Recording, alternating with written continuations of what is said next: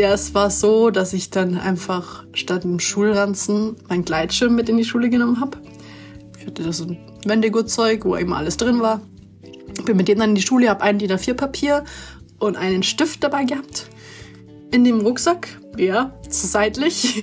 Bin mit dem in die Schule, war da und bin dann nach der Schule dann eben den Berg getrennt und war dann da am Soaren und am Fliegen. Ich hatte auch einen Mathelehrer, der selber Drachen geflogen ist, was auch manchmal praktisch war, weil wenn der bei der letzten Stunde, wenn ich den hatte, dann hat er mich gleich mit an den Berg genommen. Und ja, und dann war ich halt da schon auch mal krank, wenn es gut war. Und deswegen habe ich dann auch bei meiner ersten Abi-Prüfung dann eben die Prüfung nicht bestanden. Und bin dann einmal durchgefallen, weil ich eben nur am Fliegen war.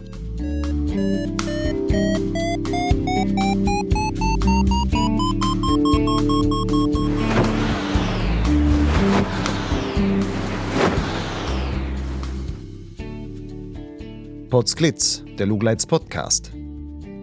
Geschichten aus dem Kosmos des Gleitschirmfliegens. Heute mit Celine Lorenz und ich bin Lucian Haas. Eins muss man Celine Lorenz lassen. Wenn sie sich ein Ziel in den Kopf gesetzt hat, dann lässt sie sich von kaum etwas abhalten, dort auch anzukommen. Schon zu Schulzeiten machte sie mit selbst erspartem Geld den Gleitschirmschein und schwänzte dafür des Öfteren den Unterricht. Bei ihrem ersten Border Race Rennen schaffte sie es gleich aufs Podium, musste von dort aber ins Auto getragen werden, weil sie keinen Schritt mehr laufen konnte. Und als sie schließlich im Alter von nur 25 Jahren bei den Red Bull X-Alps 2023 als Team Germany 3 an den Start ging, tat sie das mit einem dick geschwollenen Knöchel nach einem Missgeschick bei einem Fotoshooting. Deswegen aufzugeben war für sie keine Option. In dieser 120. Folge von Potsglitz erzählt Celine Lorenz solche Geschichten und noch mehr. Wir sprechen auch unter anderem übers Gleitschirmfliegen als niemals endendes Lernen wie man mit Blasen beim Hike and Fly umgeht, den Reiz der Wettbewerbsfliegerei und warum es manchmal nötig ist, rückwärts zu gehen. Wenn dir der Podcast gefällt, dann unterstütze doch meine Arbeit daran als Förderer. Wie das ganz einfach geht, erfährst du auf meinem Gleitschirmblog Lugleits und zwar dort auf der Seite Fördern. Celine, was machen deine Füße? Alles wieder gut verheilt?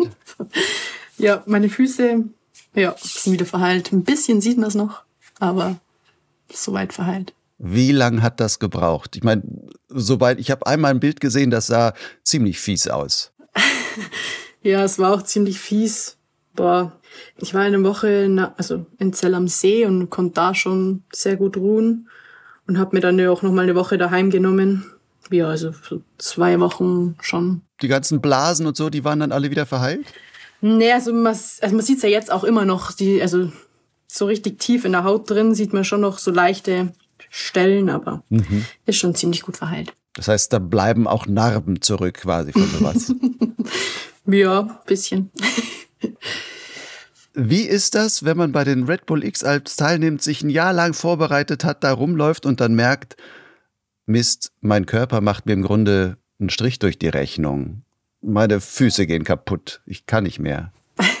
ja, ich habe mich ja nicht mal ein Jahr darauf vorbereitet. Das war ja das Ding. Ich, das, ich habe ja im Ende August habe ich super spontan auf dem Weg in die Schweiz im Stau habe ich mich da angemeldet. Ähm, auf dem Handy raus quasi. Ja, ja. und war dann da in der Schweiz bei Freunden und bin dann am Tisch gesessen und habe mir gedacht, oder habe halt denen erzählt so, ähm, ich glaube, ich weiß nicht, ob ich jetzt gerade was Gutes gemacht habe beim, beim Herfahren. Und dann habe ich mich halt da halt spontan angemeldet und das war alles dann, ja eben, ich hatte halt kein Jahr Vorbereitung. Ähm, und dann habe ich dann auch noch in der Zeit, wo ich ausgewählt worden bin, habe ich mir meinen Rücken gebrochen. Das kam dann auch noch dazu. Richtig gebrochen. Ja, also einen Wirbel. Bisschen gestaucht, oder? Ja, gestaucht und der war halt, ist jetzt ein bisschen schief. Und ich kon, musste halt dann trotzdem sechs Wochen flach liegen. Das kam dann auch noch dazu. Und dann ging die richtige Vorbereitung erst so Ende Oktober, Anfang November los. Und es war halt super stressig. dann Aber ja, klar, es ist dann nicht so, nicht so toll, wenn dann der Körper sagt, du, nee, jetzt ist Stopp hier beim Rennen. Ja. Man, das klingt ja nach einer ganz schönen Pechsträhne. Du sagst, okay, bei der Vorbereitung oder bevor die eigentlich richtig losging, hast du dir den Rücken gebrochen und konntest erstmal nicht. Ja. Dann gab es den Prolog, beziehungsweise vor dem Prolog in der Vorbereitung hast du dir auch einmal den Fuß fürchterlich umgeknickt und dass du eigentlich kaum noch laufen konntest.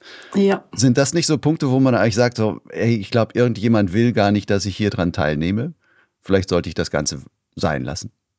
Mm, nee, das waren immer Stimmen von außen, die halt gesagt haben, ja, ja, jetzt machst oder was ich jetzt denke davon, ob ich jetzt mitmachen soll oder nicht. Und aber für mich war das irgendwie immer noch, also einfach so fix mache ich das mit. Das war so viel Vorbereitung, so viel Arbeit, die ich da reingesteckt habe. So, ich lasse mir das nicht nehmen, ich mache da mit und gebe nochmal erst recht alles, was ich kann. Also mhm. und mache einfach das Beste aus der Situation, weil da aufgeben war für mich überhaupt keine Option. Bist du eine Beißerin, so eine Kämpfernatur? Ja, ich würde schon sagen, dass ich gut durchbeißen kann. Woher kommt das? Ähm, ja, einfach aus der Vergangenheit so.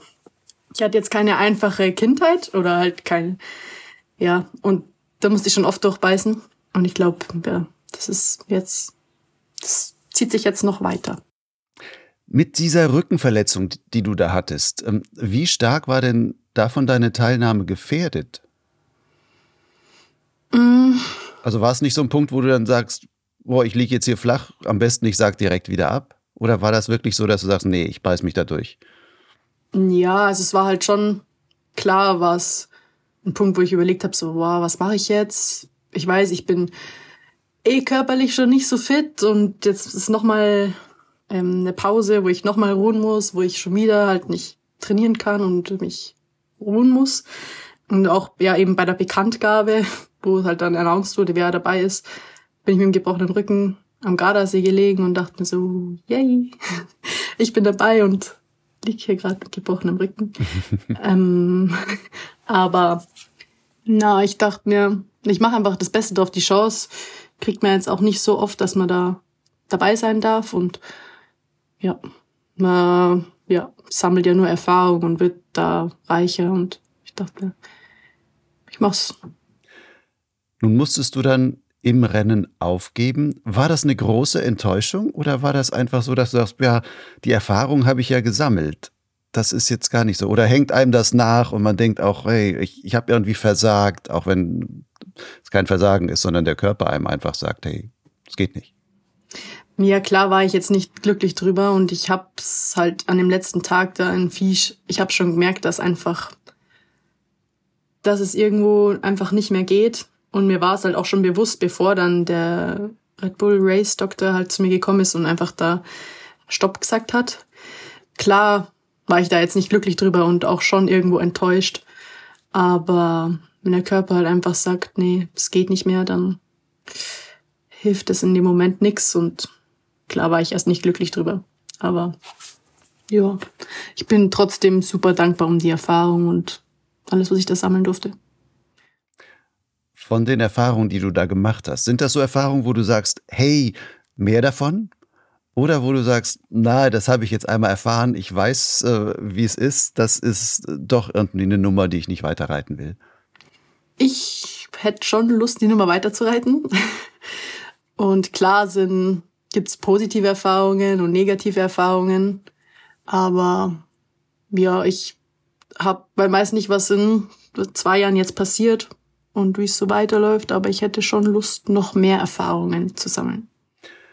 Du hast gesagt, du hast dich ziemlich spontan dazu angemeldet. Hast du denn trotzdem vorher schon länger vorher mal darüber nachgedacht oder auch geträumt davon und sagst, ich will irgendwann an den X-Alps teilnehmen?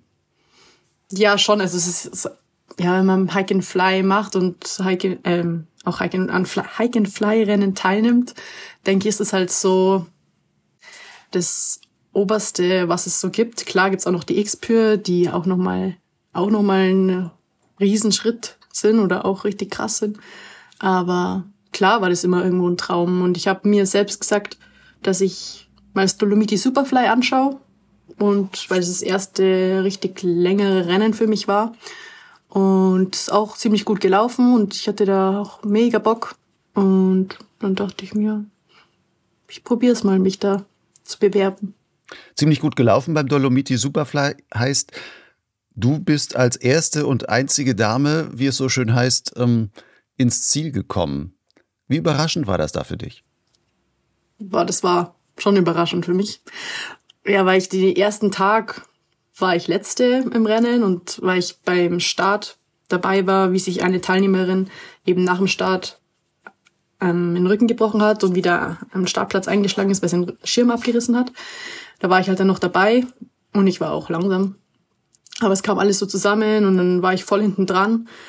Und ja, dann konnte ich eben, es war ziemlich starker Nordföhn, aber ich konnte trotzdem fliegerisch dann die nächsten, also am zweiten und am dritten Tag richtig gut aufholen.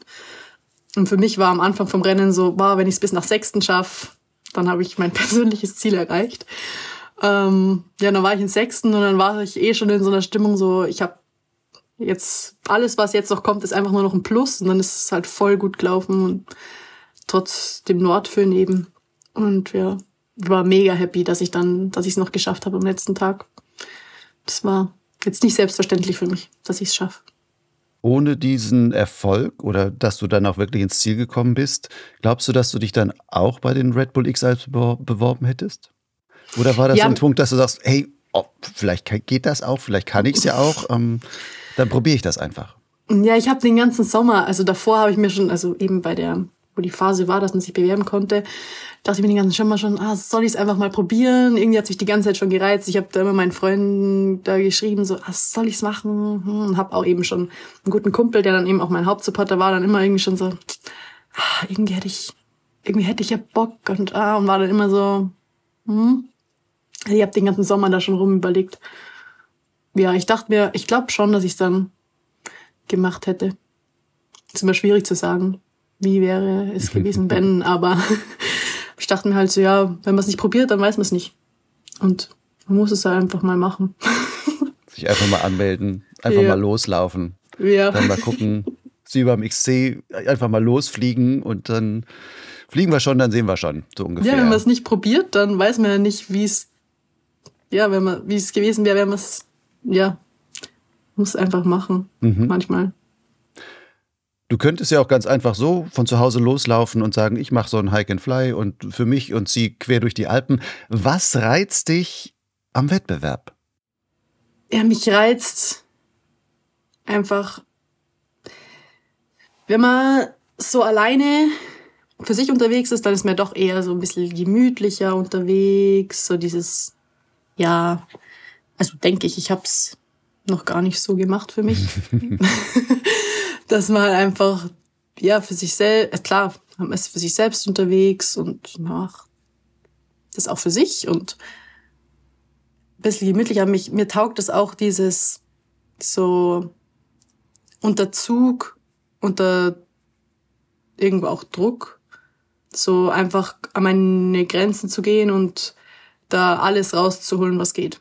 Und das, glaube ich, schafft man allein nicht so, wie wenn es ein Wettbewerb ist. Genauso wie beim auch beim XC-Wettbewerb fliegen. Mhm. Ja, da fliegt man auch anders wie Solo XC. Warum an Grenzen gehen? Was reizt dich an daran? Mm. Ja, das Abenteuer, das, die, man lernt sich selbst neu kennen. Also man weiß, wie weit kann man gehen, einfach dazulernen und ja, einfach, einfach noch mehr dazulernen und besser werden und ja, es so an Grenzen gehen, das ist immer eine Gratwanderung. Also was ist dann zu viel? Was, was könnte man noch geben? So, das ist immer mit Vorsicht zu betrachten, aber mir taugt es. Mhm. Dass du dir im Vorfeld der X-Alps den Rücken gebrochen hat, hatte das auch was damit zu tun, dass du irgendwo an eine Grenze gegangen bist oder war das einfach Pech? Ja, das war echt blöd. Das war in Verbier, mal Akrofliegen und ähm, im Tal daneben, also da war auch gerade die Mont Blanc Air Tour und da war eh einfach da hat dann auch der Maxim Pinot an dem Tag gesagt, ja, er stoppt das Rennen, weil die Bedingungen einfach so grenzwertig sind. Und wir waren halt da in WW und haben gesagt, ja, gehen wir halt einfach noch gemütlich Akku fliegen, was machen wir mit dem Tag?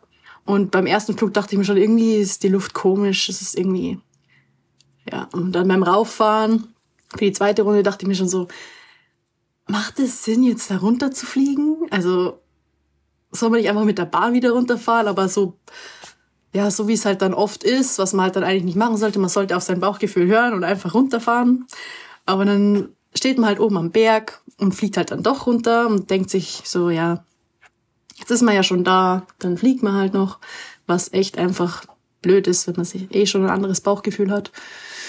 Und dann, ja, Akro geflogen, unten am Landeplatz war halt dann irgendwie so ein bisschen scheiß Wind, voll im Lee und ja, dann bin ich ja einfach Vollgas eingebombt am Ende am Flug und ich weiß nicht genau, ob ich den Schirm irgendwie abgerissen habe, ob ich dann einfach nur einen Durchsacker hatte und dann dachte, ja, ich kann ihn dann noch irgendwie rausbremsen und dann aufstehen, aber ja, ich hatte meine Füße dann, ich bin noch im Gurtzeug drin gesessen, was auch doof war, wo ich mich einfach schon früher hätte aufrichten sollen, dass meine Füße das abdämpfen.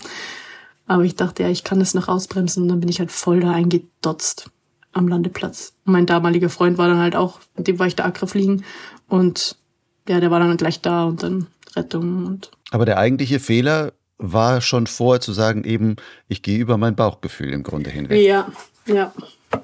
Ich habe es mir schon gedacht beim Hochfahren, ja. Wie ist das bei den Red Bull X-Alps? Was macht da das Bauchgefühl? Ist das ein anderes, wenn man in so einem Wettbewerbsmodus ist? Ist das ein viel unvorsichtigeres Bauchgefühl oder ist es im Grunde das gleiche? Ich finde, es ist im Grunde im Grunde das gleiche. Man kommt halt so nach dem ersten, zweiten Tag kommt man so in den Trott vom Hike and Fly Rennen. Das ist so ein ganz anderer Modus, finde ich irgendwie. Man ist da so dann im Fokus und man macht dann irgendwann so sein Ding und blendet so das Außen irgendwie aus, weil man halt selber einfach weiterkommen will. Also so ist es bei mir, dass man halt dann, klar, am Anfang ist es alles total stressig und ähm, das sind super viele Leute und die Kameras und der Helikopter und die ganzen Zuschauer.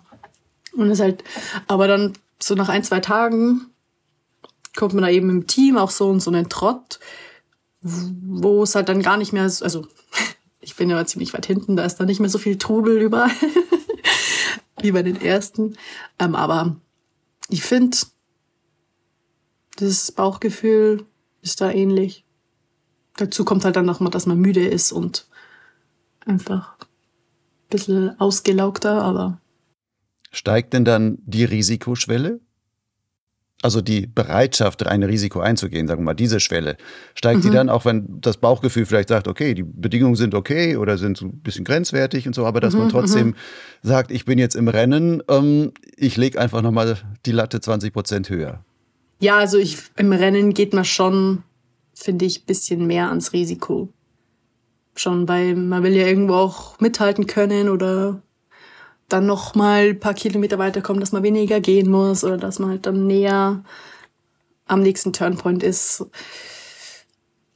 Klar, pusht man da die Limits und auch irgendwo geht's Risiko bisschen nach oben, wenn man bei, weiß ich nicht, Vollgas Nordföhn oder fliegt, dass das normal ist. Es ist nicht normal. Also ist das noch ein Unterschied, so Red Bull X Alps mit einer viel größeren medialen Aufmerksamkeit, wo sicherlich viel mehr Leute irgendwo auch am Live-Tracking hängen. Und man weiß vielleicht als Pilot oder Pilotin in deinem Fall natürlich, da hängen jetzt meine ganzen Freunde und viele, die ich nicht kenne, aber die verfolgen mhm. das ihr Rennen in irgendeiner Weise. Und so ein Dolomiti Superfly, okay, da ist vielleicht zehn Prozent davon, ähm, mhm. hängen da irgendwo am Bildschirm oder noch weniger. Du, da bist du viel mehr das ist so dein Rennen und das andere ist das medialere Rennen. Und bei dem mhm. einen fliegen viele Hubschrauber rum, bei dem anderen vielleicht keinen oder sowas. Mhm. Also macht das was etwas mit dem, wie man an so ein Rennen herangeht oder wie man sich im Rennen verhält? Also für mich hat das keinen Unterschied gemacht. Ich bin dann, also für mich persönlich, ich war da dann voll einfach in meinem Tunnel und da klar, es ist cool, wenn man dann auch Nachrichten bekommt, die einen motivieren von Leuten. Also es ist halt viel mehr bei den X-Ups wie beim Dolomiti zum Beispiel. Aber ich war da voll, also in meinem, in meinem Tunnel dann und für mich war das jetzt kein Unterschied. Zum Beispiel bei kleineren oder bei großen. Also ich habe da mich jetzt nicht mehr pushen lassen, weil ich im Kopf hatte, oh, da schauen ja viel mehr Leute zu, da ist ja viel mehr dahinter. Ich habe da trotzdem einfach so mein Ding gemacht.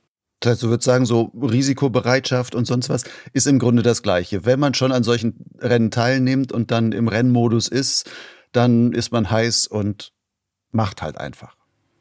Ja, würde schon sagen. Es kommt ja immer darauf an, mit welchem Hintergrund man so an so ein Rennen rangeht oder wie man sagt bei einem Border Race, ich das jetzt so meine, also ich mache einfach mit, weil ich einfach mal die Erfahrung sammeln will und das dabei sein möchte, dann kann es ja auch sein, dass man es einfach ganz, also super gemütlich macht und da einfach überhaupt nicht so richtig, also pusht, aber was auch voll okay ist.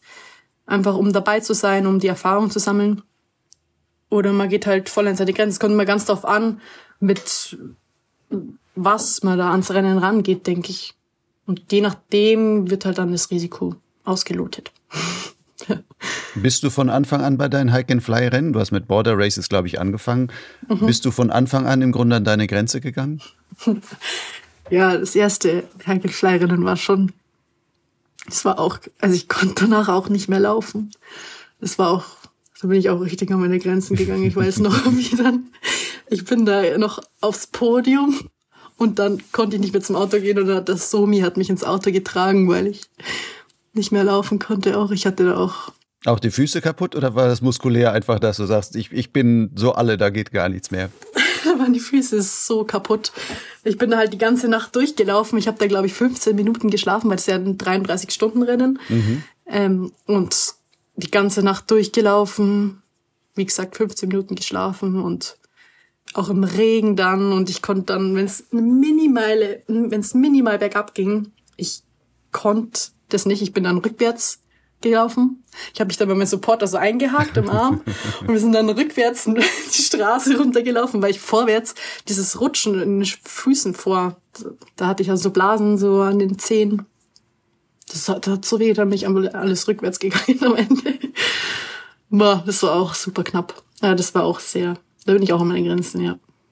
Hast du denn mit der Erfahrung, die du mit diesen Rennen gemacht hast, mit der Zeit, ausrüstungstechnisch viel verändert oder angepasst, dass du jetzt sagst, ich weiß jetzt, ich brauche ganz andere Schuhe, um sowas dauerhaft laufen zu können? Weil mit einem, mit dem ich mal zwei Stunden auf den Berg rauflaufe, ist was anderes, als wenn ich da wirklich ähm, sieben Tage hintereinander vielleicht zehn Stunden zu Fuß unterwegs bin und meine Füße sich dann ganz anders verhalten. Ja, doch. Also ich habe da mit der Zeit schon mehr dazugelernt und werde jetzt auch wieder für die nächsten Hike-and-Fly-Rennen Sachen ändern.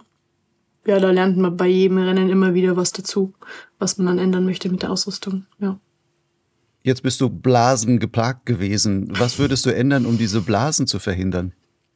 Das Ding mit den Blasen war ja auch, dass ich, also was der Arzt halt auch vermutet hat, ist, dass ich durch den Umschnackler vorher eben eine Schonhaltung hatte, ein anderes Gangbild hatte und dadurch dann auch alles anders belastet habe und so dann auch die Blasen gekommen sind war vielleicht auch ein Faktor. Ähm, und so, ja, einfach die Schuhe noch mehr einlaufen. Und ich werde mir definitiv, was ich auch nicht hatte, jetzt weil ich selbst, ich werde mir definitiv auch Schuhe holen, die ein, zwei Nummern, ein, zwei Nummern größer sind, ja. Wenn die Füße dann so anschwellen, mhm. passen nämlich meine Schuhe nicht mehr. Das hatte ich auch. Dann habe ich die Schuhe von meinen Supportern angezogen, weil mir meine Schuhe nicht mehr gepasst haben. Und dass ich da halt auch dran denke, dass ich mir noch mal größere Schuhe hole. Wie viele Paar Schuhe hattest du mit? Ich glaube so zehn Paar. Zehn Paar? Ja. Und damit warst du noch wenig, weil andere hatten 20, oder? ich weiß jetzt gar nicht, was die anderen dabei hatten.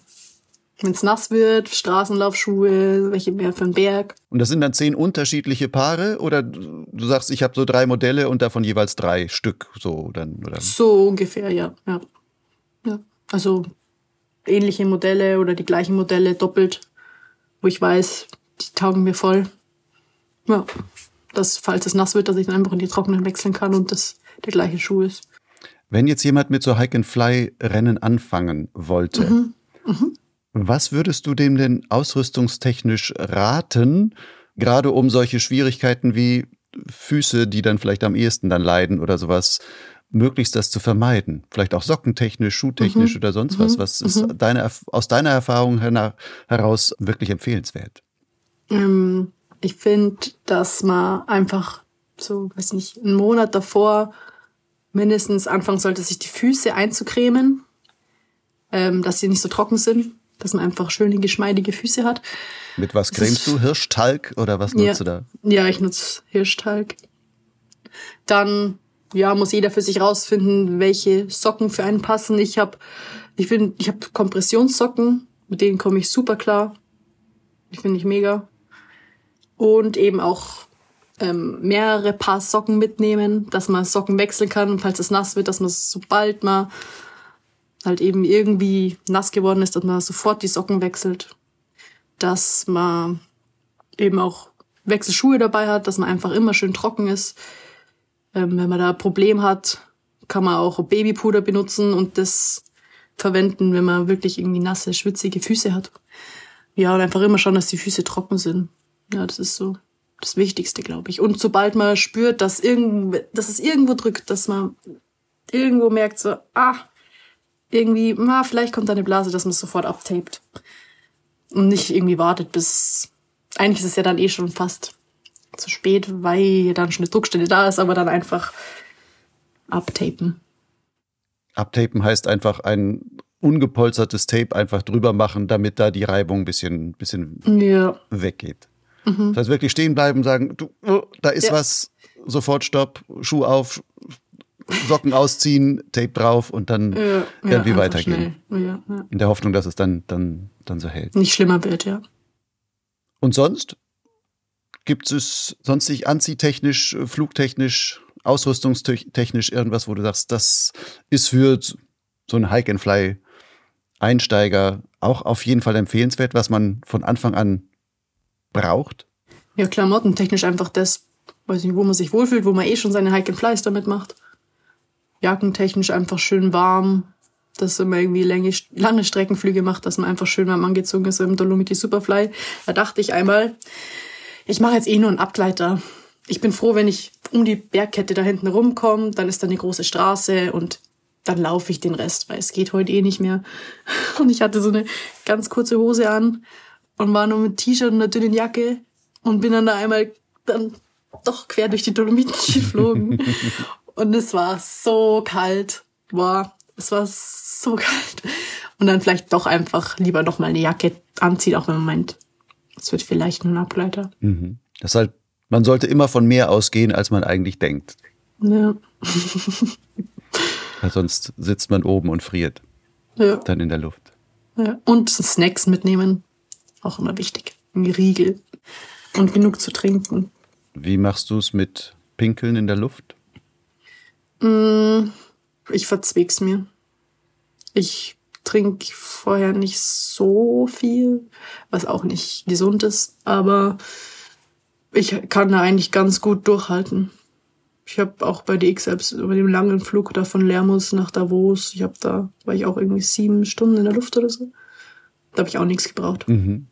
Das ist auch nicht, dass man sagt, oh, ich bin ja Red Bull X-Hypes, ich, ich muss jetzt hier nicht auf Punkte fliegen, ich kann auch meinen Flug einfach unterbrechen. Da vorne, ich lande mal eben top, ähm, hock mich hinter den nächsten Busch und dann geht's weiter. Ja, kann man machen, aber habe da nie so Probleme damit. Ich kann mir das ganz gut verkneifen.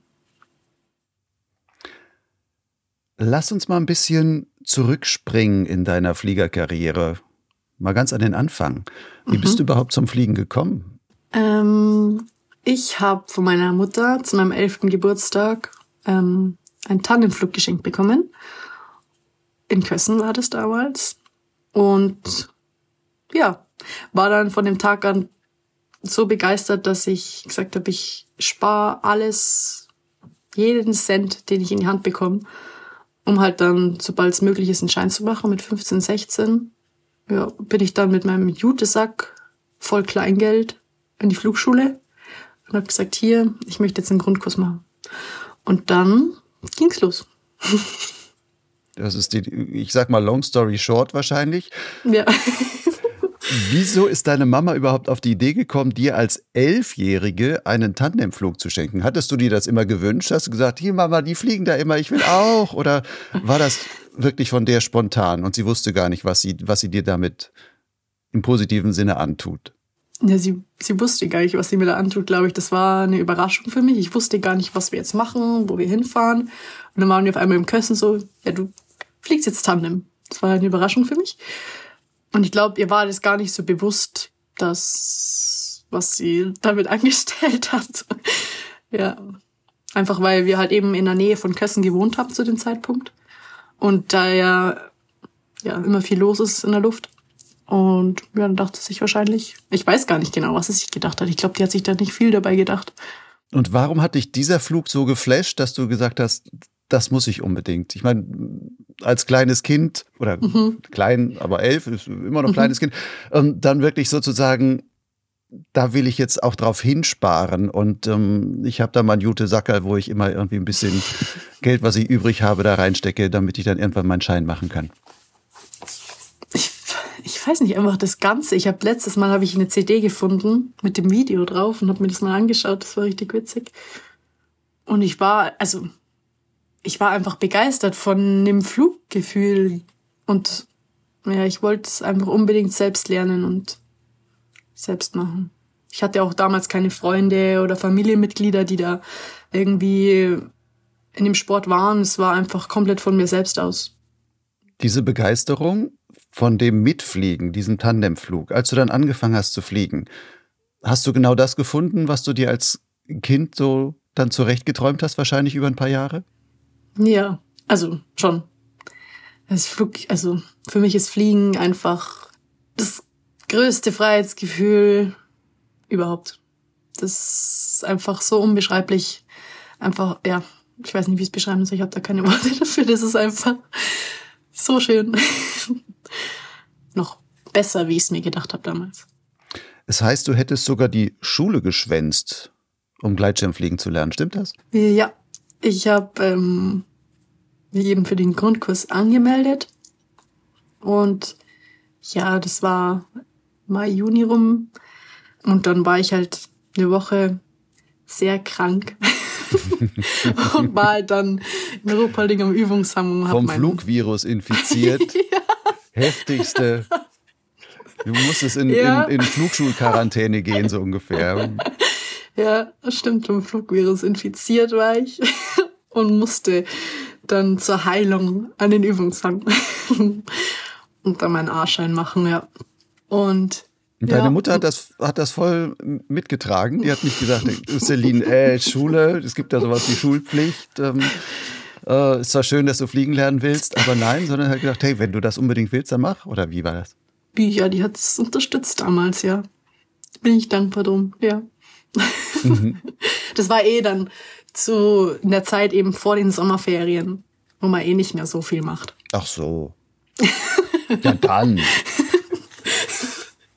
Ja. Und dann, als du den Schein hattest, wolltest du wahrscheinlich auch immer wieder fliegen gehen. Hast du dann da auch manchmal noch ja. weiterhin Schule tageweise geschwänzt, weil du gesagt hast, das sieht heute nach einem guten Flugtag aus, da muss ich jetzt unbedingt raus? Ja, es war so, dass ich dann einfach statt dem Schulranzen mein Gleitschirm mit in die Schule genommen habe. Ich hatte da so ein Wendegurtzeug, wo eben alles drin war. Bin mit dem dann in die Schule, habe ein DIN A4 Papier und einen Stift dabei gehabt in diesem um, In dem Rucksack, ja, seitlich.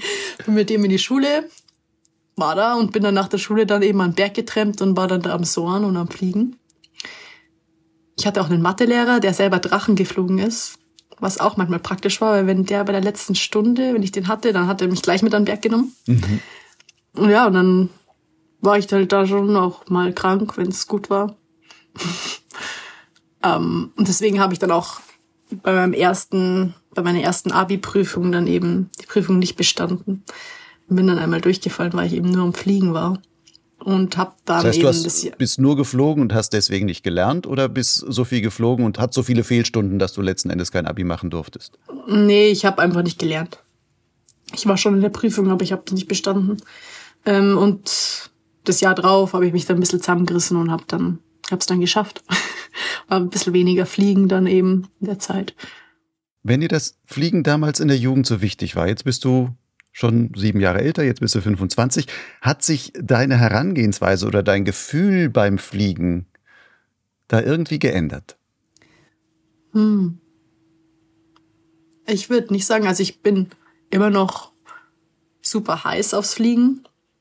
Klar, man lernt immer mehr dazu und sieht auch Dinge oder erlebt Dinge, die einen vielleicht ein bisschen zurückwerfen oder nachdenken lassen. So, was macht man hier? Wie gehe ich ran? Was will ich machen? Oder ja.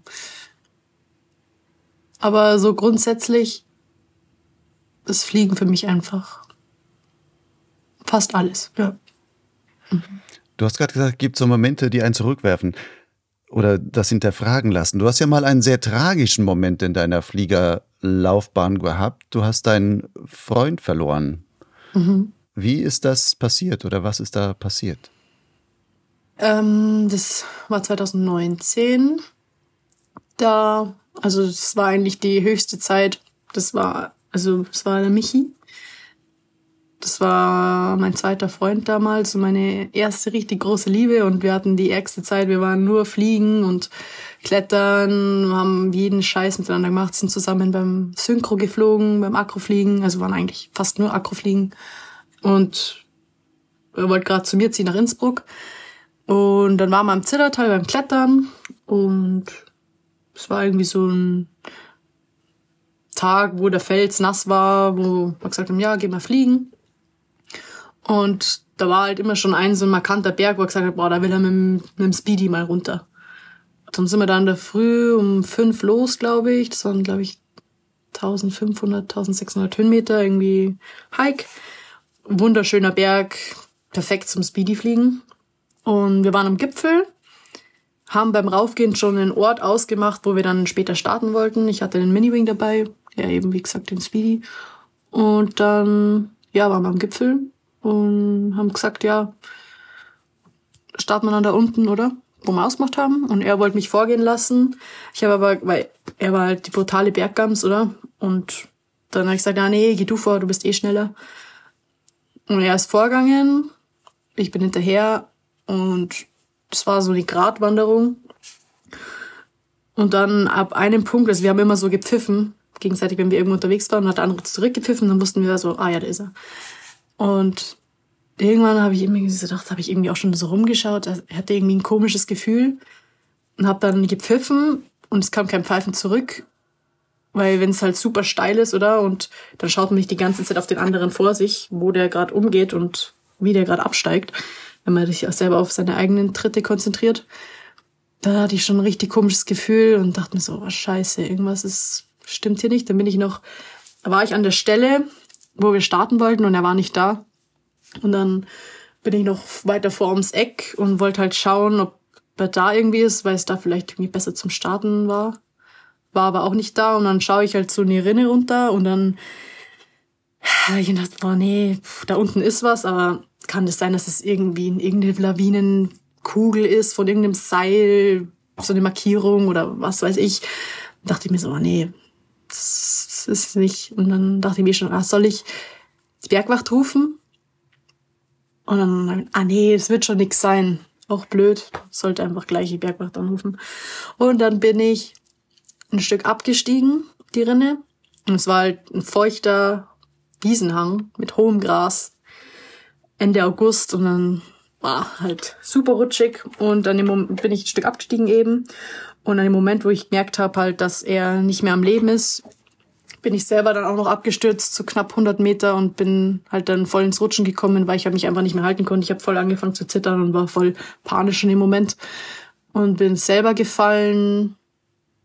Ja, bin dann bei ihm zum Liegen gekommen auch. Also er hat mich aufgefangen sozusagen.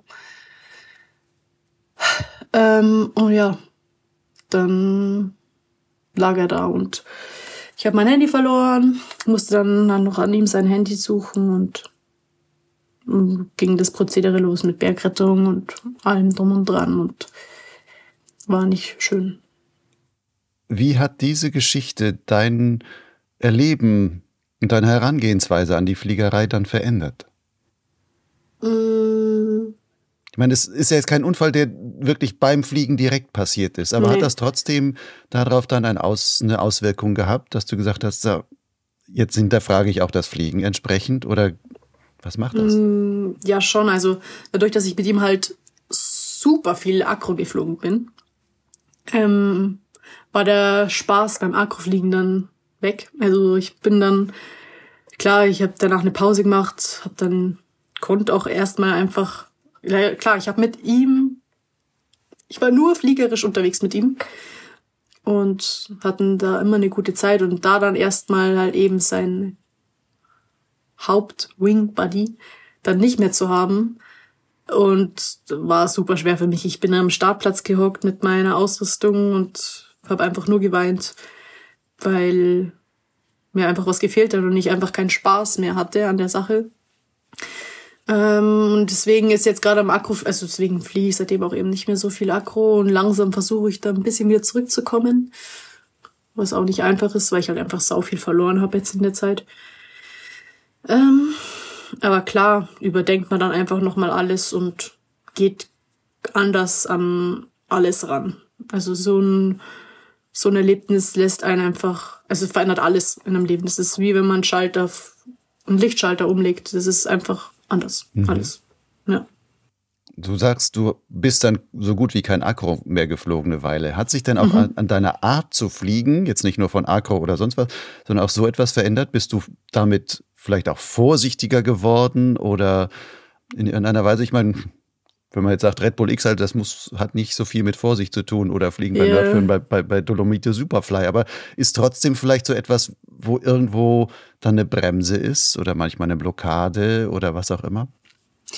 So fliegerisch habe ich da das, also blockiert mich das kaum, wenn ich jetzt irgendwie beim Streckenfliegen bin oder in Rennen selbst. Das ist mehr dann ab und zu, wenn ich halt irgendwie am Berg unterwegs bin und es halt irgendwie steil und rutschig wird. Dann kommt manchmal das so im Kopf, wo ich mir denke, so, ah, ähm, aber fliegerisch, klar, mal, wenn man lang irgendwie und viel in der Fliegerszene unterwegs ist, dann erlebt man ja mehr Sachen, wie, weiß ich nicht, wenn sich Leute irgendwie da einen Schirm abreißen oder dann da, also erlebt halt viel, oder? Und solche Sachen, einfach so das Komplettpaket lässt einen einfach in manchen Situationen vielleicht vorsichtiger sein. Und ja. Hast du denn selber beim Fliegen, außer deiner, ich sag mal, Landeunfall, wo du dir den Rücken gebrochen hast, aber jetzt beim Fliegen selbst hoch oben in der Luft, ist dir da auch mal irgendwie was wirklich Kritisches passiert? Mm, also beim Streckenfliegen nicht. Ich bin mal dann mit einem Kumpel am Gardasee, bin ich, wollten wir Synchro fliegen. Und da sind wir dann kollidiert. Das war einmal auch eine nicht so feine Sache. kollidiert und dann wieder auseinander oder kollidiert und dann äh, gemeinsam abgestürzt gewissermaßen? kollidiert, gemeinsam abgestürzt. Ich bin in seine Galerieleinen drin gehangen. Er ist an mir so dran gehangen. Wir haben beide die Retter geschmissen und dann haben wir uns dann irgendwie getrennt und sind dann bei dem Wasser gelandet. Aber ja, es ist schon quasi gemeinsam abgestürzt. ähm, aber sonst ist es mir noch nicht. Ja, einmal beim Akrofliegen halt auch noch mal einen Retter geschmissen, weil ich beim Rhythmik-Sat fliegen. Aber sonst so noch nicht. Das dreimal auf Holz klopfen. ja. Wenn du jetzt in die Zukunft guckst, du arbeitest ja auch als Tandempilotin, verdienst damit einen Teil deines Geldes, nehme ich an. Mhm. Willst du auch, also ist das so deine Zukunft, dass du sagst, Gleitschirmfliegen ist mein, ja, meine Berufung und auch mein Beruf? Also mir macht super Spaß, was ich mache. Ich liebe es, Leute mit in die Luft zu nehmen und es denen zu zeigen. Und ähm, es macht super Spaß, das Tandemfliegen. Aber ich weiß nicht, was in fünf Jahren ist. Ich weiß es nicht genau. Ähm, ich mache jetzt im Herbst mache ich meinen Fluglehrer schau, was da bei rumkommt. Ähm, aber ich bin da selber gerade am Umdenken und am rausfinden, was ich machen möchte. In fünf Jahren oder zum Beispiel. Oder wo ich mich in Zukunft sehe. Ich sehe mich jetzt nicht mein ganzes Leben lang Tandem fliegen. Auch wenn es Spaß macht. Aber ich habe ja auch noch Konditor gelernt. Vielleicht habe ich irgendwann mein eigenes Café. Mal schauen. Aber in diesem Bereich arbeitest du zurzeit nicht mehr, oder doch? Nee, so ein bisschen nebenbei. Vielleicht im Winter. Aber gerade im Moment ist es nicht mein Haupteinkommen. In diesem Sommer hast du auch erstmals an einem PWC Paragliding World Cup teilgenommen. Also mhm. jetzt ein richtiges XC-Rennen und kein Hike-and-Fly-Rennen. Warum? Ja, ich habe letztes Jahr ja allgemein, also mit XC-Wettbewerben angefangen. Und da eben ein paar auch schon mitgemacht und eben jetzt der erste Weltcup. Und es macht einfach Spaß. Es ist ein komplett anderes Fliegen. Man lernt schneller zu fliegen, man lernt äh, effizienter zu fliegen und einfach auch in der Gruppe mit der Gaggle zusammen Gas zu geben. Es macht Spaß. Wenn du sagst, man lernt da effizienter zu fliegen, ist das so ein einfach weil man mitschwimmt und dadurch lernt man? Oder suchst du dir dann gewissermaßen eine Art, sagen wir, ein Vorbild, da ist jetzt die Weltelite vor Ort, ich habe die besten Piloten da, ich hänge mich einfach mal an Maxim dran oder sonst irgendwie was und versuche mal das mitzufliegen, was der fliegt und ähm, mir das abzuschauen. Und so lerne ich das. Boah, also ich denke, es ist kaum möglich, sich da an jemanden so ranzuhängen. Also ich kann es nicht. Das ist, glaube ich, nicht möglich, dass man sich da an jemanden ranhängt und dann da einfach hinterherfliegt. Die haben ein anderes Level einfach, der Maxim und die. Also es ist unglaublich. Ja, aber man lernt einfach eben, man sieht ja dadurch, also, dass man irgendwie am Anfang sind es nur so 50, 100 Leute oder an einem Ort. Man sieht die Luft, man sieht ähm, einfach, man kann taktisch spielen und ja. Wirst du denn weitere PWCs mitfliegen? Oder hast du gesagt, okay, das ist jetzt einmal und ich merke auch, kostet ja auch immer was und PwC ist dann teilweise auch irgendwo in der ganzen Welt verstreut. Ich müsste dann nach Kolumbien fliegen oder Brasilien oder was auch immer. Ist ja auch immer eine Frage, ob man sich das leisten kann.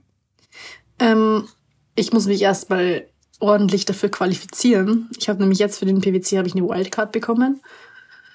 Und ich hätte schon Bock, da mehr zu fliegen und mehr dabei zu sein. Aber klar, der finanzielle Aspekt ist da auch nochmal eine Sache, was auch nicht so einfach ist. Aber da bin ich gerade auf Sponsorensuche.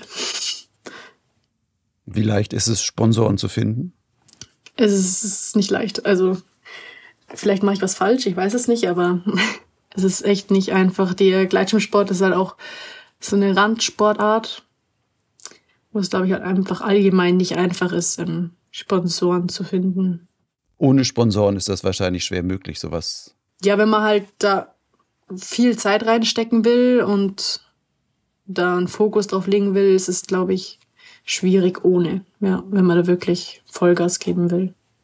Dann drücke ich dir mal die Daumen, dass du da Sponsoren findest und an dem Bereich weiterkommst. Wir waren gerade beim Lernen. Eine Frage noch dazu. Es gibt sicherlich vieles, was du da noch lernen kannst bei so einem PwC. Aber was würdest du denn sagen, was kannst du beim Fliegen schon besonders gut? Was könnte sich jemand bei dir abschauen? Ich weiß es nicht. Das ist so viel Lernpotenzial da. Also man hat nie ausgelernt in allem, würde ich sagen. Gibt es nichts, wo deine Freunde dir zurückmelden, so sagen, hey Celine, so wie du kurbelst, ich weiß nicht, ich komme immer nicht hinterher oder deine Starttechnik ist besonders toll, das sieht so ästhetisch aus, wie du das immer machst. Elfengleich schwebst du immer von dannen oder sowas. Boah, es gibt echt nix. Ich glaube, ich muss einfach noch viel lernen. nee, ich weiß es nicht. Ja. Na gut, dann ist das Gleitschirmfliegen für dich der Reiz vielleicht auch wirklich, dass man immer nur so viel lernen kann noch dazu. Ja, es ist unglaublich. Man hat da nie ausgelernt. Also ich, es gibt immer noch was, was man dazu lernen kann. Was würdest du, wenn du jetzt so eine Top-3-Liste machen könntest, was würdest du jetzt am liebsten lernen in nächster Zeit? Mm. Fliegerisch würde ich gern Linien, gute Linien finden lernen, ähm, mehr mit dem Gas fliegen lernen, also wann gebe ich wie, wo am effizientesten Gas und was gibt's noch? Können auch bei den beiden bleiben. Aber bleiben wir mal beim Linienfliegen. Hast du denn eine Idee, wie man das lernen kann? Ja, im Wettbewerb, glaube ich, ist es, ist es gut, wenn man sich da einfach auch viel mit, mit den guten Leuten spricht, was sie nach dem Task denken, wie sie rangegangen sind, wenn man irgendwie so, weiß nicht, nach dem Task einfach mal mit Philipp oder mit Ferdi spricht, so was haben sie gedacht oder mit Martin Petz auch, man einfach so ein bisschen über die Taktik spricht, so deckt sich das mit dem, was ich mir gedacht habe. Ähm, wo haben sie die Bremse reingehauen, wo war für sie der Punkt, ja, dann gebe ich Gas, so, dass man da, da auch viel lernt. Und beim Linienfliegen ist ja manchmal auch Glückssache, würde ich sagen, aber dass man einfach einfach die Wolkenbilder, die Täler besser lesen lernt. Oder halt schneller lesen lernt, um dann eben auch in den bestimmten Punkten Gas geben zu können. Gibt es da irgendwie einen Piloten oder Pilotinnen, die für dich Vorbilder sind? Oder wo du sagst, das ist so mein, mein Ideal an Pilot, wie ich ihn mir vorstelle, da würde ich gerne hinkommen? Ja, ich finde, dass eben, wie gesagt, der Martin Petz fliegendig fliegt, hammermäßig. Ist auch ein Vorbild von mir. Philipp, Haag und Ferdi, die sind irgendwie immer oben und vorne. da würde ich gerne hinkommen. die schwimmen immer oben auf. Ich, ja, also, sind Vorbilder, ja. Könntest du dir vorstellen, dass du irgendwann mal Vorbild für andere bist? Oder bist du es vielleicht jetzt schon? Je nachdem, was du für Rückmeldungen bekommst? Ich habe schon Rückmeldungen bekommen, dass ich für manche ein Vorbild bin. Aber ich, für mich ist es irgendwie so, ich weiß es nicht. Ich kann es nicht ganz nachvollziehen. Warum nicht? Ist, ich weiß nicht, weil ich mich selbst, ich weiß nicht, was man mir als Vorbild sehen könnte. Vielleicht das Kämpferische. Vielleicht, ja. Eine, die sich durchbeißt, dranbleibt. Ja. Mit umgeknickten ja, Knöcheln noch in die Red Bull X als startet. Ach so, ja, okay. Ja, und dann erst aufgibt, wenn wirklich die Füße sie nicht mehr tragen können. Das ja, ist doch eine wahre Wettbewerbsfrau. Hm, ja, vielleicht, ja. Gut, Celine, lassen wir es damit. Die kämpferische. Danke dir für ähm, deine Erzählung. Spannende Geschichten. Ich wünsche dir noch tolle nächsten Jahre, die da noch kommen. Nimmst du nächstes Jahr eigentlich an den XP teil? Wirst du dich ähm, einschreiben?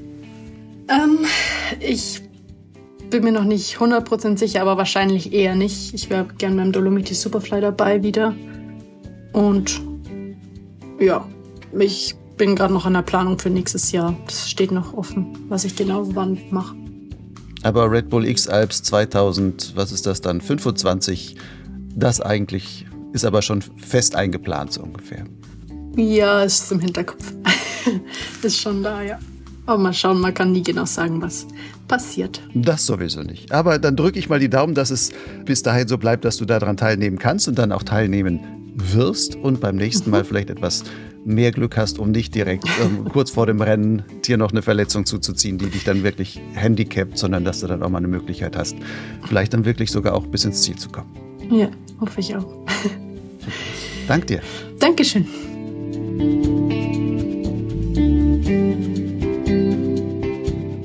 Das war die Potsglitz-Episode Nummer 120 mit Celine Lorenz.